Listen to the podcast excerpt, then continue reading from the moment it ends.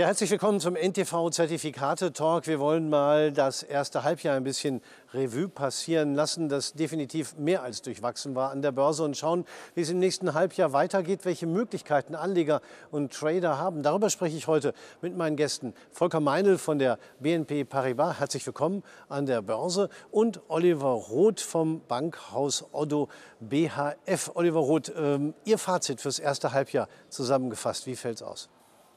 Ja, man muss schon sagen, hundsmiserabel. Also äh, wir haben irgendwas zwischen 15 und 20 Prozent verloren, je nachdem, welchen Index man nimmt. Und äh, damit kann man natürlich als Investor äh, nicht zufrieden sein. Äh, die Handelsumsätze haben natürlich ihren Peak im äh, Februar und im März gehabt, als Russland in der Ukraine einmarschiert ist. Äh, und seitdem sind die Handelsumsätze aber um 80 Prozent eingebrochen. Also geht es hier nicht nur um die Investoren, sondern es geht auch um die Finanzwirtschaft. Die hat allenthalben große Probleme, beispielsweise auch Unternehmen an die Börse zu bringen. Äh, die Wirtschaft leidet, äh, wir haben eine hohe Inflation, äh, wir haben einen Ausblick, der zumindest mal aktuell alles andere als positiv ist. Und von daher kann man sagen, dass das erste halbe Jahr eigentlich ins Wasser gefallen ist. Ja, also einfach einen Haken dran machen, Volker Meindl, aber trotzdem vielleicht noch mal gucken, wo waren die größten Probleme und können die im zweiten Halbjahr noch weiter belasten? Naja, ich gebe da Oliver Roth recht. Und ich habe mir im Vorfeld des Gesprächs mal die ganzen äh, Charts angeguckt und sehe das vom DAX, DAO und bis hin zu hm, zu diversen Aktien, zum Euro. Alles ist im Minus und äh, das Einzige, was einigermaßen okay ist, ist Gold. Und natürlich der Ölpreis, ganz klar. Das ist einige. Ansonsten sind die Themen ja auf dem Tisch und wurden auch schon genannt. Natürlich Ukraine. Dann äh, das wahrscheinlich das weitaus größere Thema ist die, der Zinsanstieg, den wir sehen, der wahrscheinlich noch lange nicht zu Ende ist und weitergehen wird. Und ähm, das sind die, die großen Themen, die natürlich zu schwachen Märkten, wir müssen das sehen, äh, auf der Trading-Seite wiederum ist die Aktivität dennoch da gewesen, zumindest in den Monaten März, April, Mai. Jetzt lässt es auch ein bisschen nach. Aber da haben wir natürlich als Derivate-Emittenten Vorteil, dass natürlich viele Anleger natürlich auch von fallenden Märkten oder von seitwärts tendierenden Märkten in allen möglichen Assetklassen partizipieren können. Mhm. Ja, also auch in solchen Märkten kann man durchaus Geld verdienen. Die Frage ist nur, machen die Anleger und Trader das oder sind es eher die Ausnahmen, dass man sagt, ich setze auf fallende Kurse oder auf einen Seitwärtsmarkt und will damit Rendite machen? Ja, das Gros der Anleger, die halten sich zurück. Äh, das sind die institutionellen Anleger, die zwar noch Aktienbestände halten und äh, so von der Bewertung her, von der Gewichtung her in den Fonds äh, etwas unterbewerten, aber sie haben letztendlich noch den ganzen Rucksack voll. Sie wissen auch, wenn sie jetzt die Aktien auf dem Markt ausschütten, ich rede jetzt von den institutionellen, dann wird das zusätzlich natürlich die Rendite beeinträchtigen und zwar negativ. Und der Retailmarkt, also der Privatanleger, der Kleinanleger, der hält sich natürlich äh, zurück, zumindest mal mit einem aktiven Engagement. Sicherlich äh, gibt es die Sparpläne, aber auch da sieht man, dass die Zuflüsse bei ETFs beispielsweise deutlich nachgelassen haben. Äh, das äh, ist zwar, ich will es mal so formulieren, in der Regel etwas unklug, immer mit dem Markt zu schwimmen. Äh, sinnvollerweise sollte man sich da schon ein bisschen davon befreien und äh, entgegengesetzt zum Markt agieren. Allerdings eben auch mit einem richtigen Timing. Und in der Tat ist es im Moment meines Erachtens ganz klar noch zu früh, wieder voll einzusteigen. Können Sie das so bestätigen, dass die Privatanleger sich so zurückhalten? Naja, es ist tendenziell so, wenn ich vorhin auch von Shorts gesprochen habe, also Leute, äh, Anleger, die auf fallende Kurse setzen, dann ist das wirklich ein, nicht das Große, formuliere ich es mal. Die meisten setzen schon auf steigende Kurse. Das liegt wahrscheinlich im Männchen drin, dass er eher positiv denkt und dass er eher auf steigende Kurse dann auch setzt. Das ist schon so, also weniger, äh, zumindest langfristig auf fallende. Wenn, dann sind es kurzfristige Trades, die dann schon, die schon passieren. Aber ansonsten sehen wir auch, äh, und das ist ganz interessant und sicherlich basierend auf der zunehmenden Volatilität, ein zunehmendes Interesse an Discount- und Bonuszertifikaten. Mhm. Wenn wir jetzt mal den Blick aufs zweite Halbjahr werfen, die Probleme, die wir alle gerade äh, durchdekliniert haben, die sind ja nicht weg. Die werden noch im zweiten Halbjahr belasten. Äh, würden Sie sagen, es gibt äh, trotzdem Möglichkeiten zum Investieren, auch in einem solchen Umfeld? Absolut, ja. Ich sagte schon, die Zinssituation, die ist noch nicht zu Ende. Wir haben die EZB wird ja am 21. Juli tagen und da erwartet man auch einen Zinsschritt. Bei den Amerikanern erwartet man eventuell, dass es sogar bis 3 Prozent in dem Jahr noch geht. Das ist natürlich belastend, gar keine Frage. Ähm, als Anleger kann man nur, und damit lasse ich den Trader außen vor, der natürlich heute rein, morgen rausgeht. Als Anleger kann ich da nur agieren, indem ich mit einem entsprechenden Sicherheitspuffer agiere und den bekomme ich über ein Discount-Zertifikat oder ein Bonuszertifikat. Und das auf alle möglichen Aktien oder Indizes. Mhm. Wichtiges Thema ist ja auch, äh, klang gerade so ein bisschen durch, äh, dass durch die höheren Zinsen, die Sie gerade genannt haben, auch eine Rezession droht.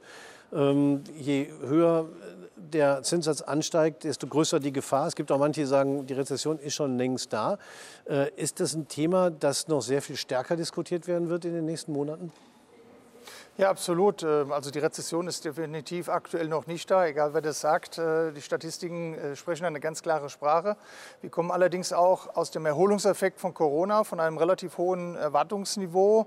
Äh, und da ist der Fall dann auch dementsprechend steil. Also wir sind auch in Deutschland immer noch aktuell in, dem, in der Range der Erwartung von 1,5, 1,8 Prozent. Das mag durchaus im Verlauf des Jahres noch weiter reduziert werden. Aber noch haben wir keine Rezession. Und genau das ist das Thema, das Sie auch eben hier gefragt haben, äh, die wesentliche Frage für die Anlage in äh, die Assetklasse Aktien, direkt oder indirekt, ist, wird es zu einer Rezession kommen oder nicht?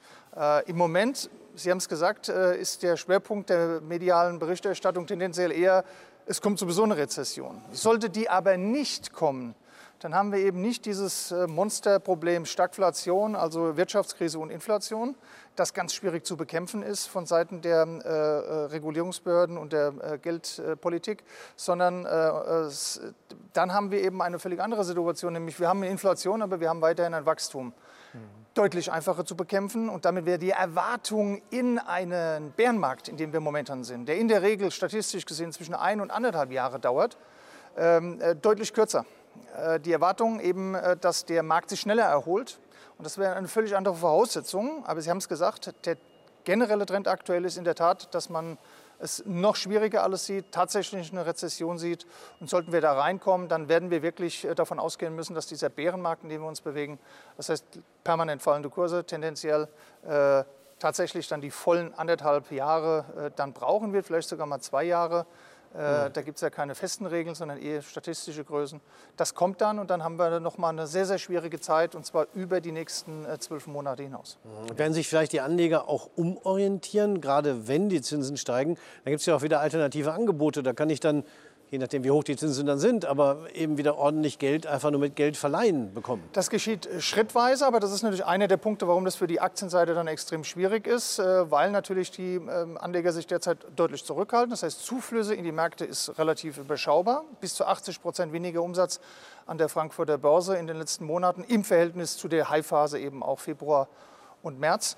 Und äh, diese Abflüsse, gehen müssen, das Geld muss ja dann irgendwann mal irgendwo hin. Äh, äh, es ist relativ lange in den Immobiliensektor geflossen, in den Aktiensektor geflossen.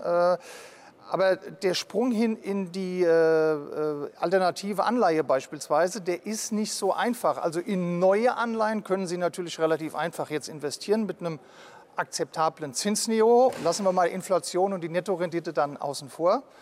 Äh, aber Sie haben natürlich in laufende Anleihen können Sie eigentlich nicht investieren, weil die sind natürlich niedrig äh, tendenziell äh, verzinst und die werden weiterfallen. Also je mehr neue Anleihen jetzt auf den Markt kommen, desto mehr fallen die anderen, die alten Anleihen, mhm. weil sie eben eine niedrige Verzinsung haben als die neuen. Also man wird jetzt auf die neuen warten, auf die neuen Anleihen, auf die neuen Angebote, wo Staaten und Unternehmen eben viel höhere Zinsen zahlen müssen, als das bisher der Fall ist. Das ist für die Anleger schön, aber äh, kann eben auch zum Problem werden, sowohl für Unternehmen, aber vielmehr eben auch das viel zitierte Schuldenszenario für die Peripheriestaaten in der Eurozone, äh, mhm. wo die EZB gesagt hat, dass sie da durchaus überlegt, was gegen zu tun, weil dann könnten wir in eine neue Schuldenfalle reinlaufen. Mhm. Ähm, und das könnten wir on top zu den Krisen, die wir haben, sicherlich nicht gebrauchen. Ja, also äh, Zertifikate sind ja in der Regel auch Selbstanleihen, äh, haben aber jetzt nicht unbedingt so viel damit zu tun, was wir jetzt diskutiert haben. Inwiefern spielt dieser mögliche Switch der Assetklassen, also vielleicht stärkere Beachtung klassischer Anleihen, auch bei Zertifikaten eine Rolle oder spielt er gar keine?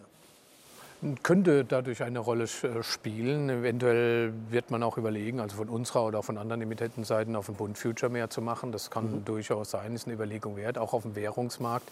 Äh, wenn wir über andere Assetklassen als, als Aktien reden, haben wir zuletzt auch gesehen durch den schwachen Euro, dass viele äh, dann doch wieder auf jetzt ein, ein wiedererstarkendes Euro setzen, woher auch immer der kommen mag derzeit, weiß man nicht.